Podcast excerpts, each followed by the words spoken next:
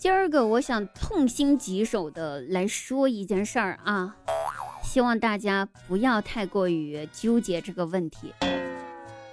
在古代的时候呢，逛窑子是一种时尚，睡别人老婆被抓住了是要被进猪笼的，而现在睡别人老婆变成了一种时尚，逛窑子被抓住了是要进去蹲的。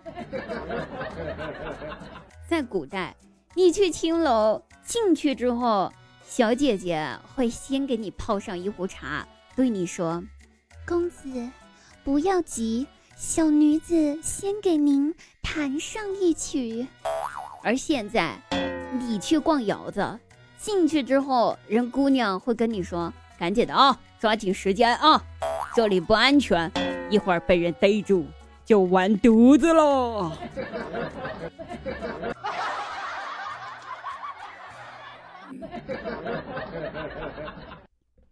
哈喽大家好。这里是一个滴答，是一个感叹这个文化消失的滴答。其实这种文化就算存在，跟我也没太大关系。毕竟我一个姑娘家，我也不能去逛窑子呀。但是我能睡别人的老婆。好了，喜欢睡别人老婆的滴答姑娘在此呢，呼吁一下大家可以关注一下我们微信公众号“滴答姑娘 L Y N”。我们的微信公众号有本人照片，还有大船的福利，以及我们的原创小说正在连载当中，滴答自己写的哟，希望大家可以多多关注。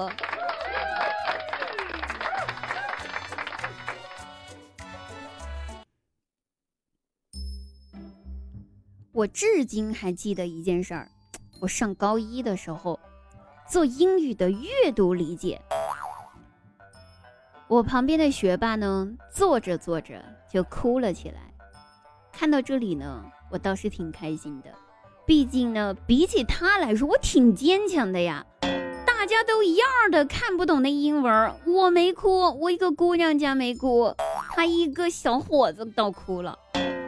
我赶紧安慰他，别哭，没事儿的，没事儿的，习惯就好了。咱都看不懂，然后他听了之后扭头抹了一把眼泪，对我说：“不是呀，这篇文章太感人了。”合着就我一人看不懂呗？我知道为啥我喜欢中国文化了，特别特别喜欢。主要是因为我英文不行呢。生是中国人，死是中国魂。要想让我学英文，告诉你五个字儿，那是绝对不可能。第一，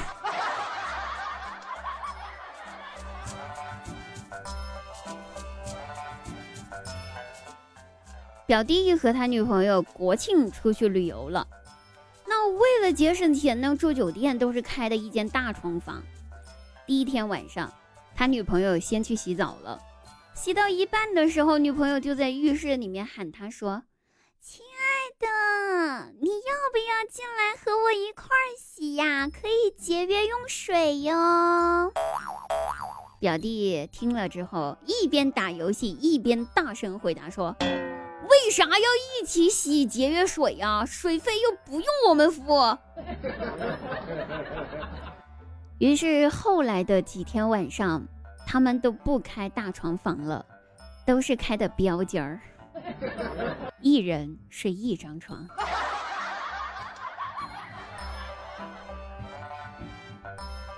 反正国庆这几天我哪儿也没去，我就搁家里面待着。哎，我妈呢，看我一直在家躺着不出门，就看电视，实在看不下去了，走进我房间，指着我就是一顿臭骂。反正我是被骂皮实了。我就没鸟他，任他骂，骂就骂呗，还能少块肉不成？对不？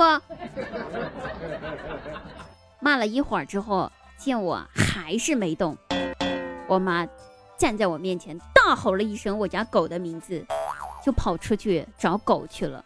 我寻思着，我妈这是骂我没骂得劲儿啊，没骂过瘾呐，跑去骂我家狗去了是不？完了，过了一分钟，就听到我妈在客厅跟我家狗说：“宝贝儿呀，妈妈刚才骂的太大声了，有没有吓到你呀？”咱不要学姐姐哈，妈妈带你出去遛弯儿去。我好累，我继续躺着呗。合着那狗是你亲女儿呗？我走了，再见。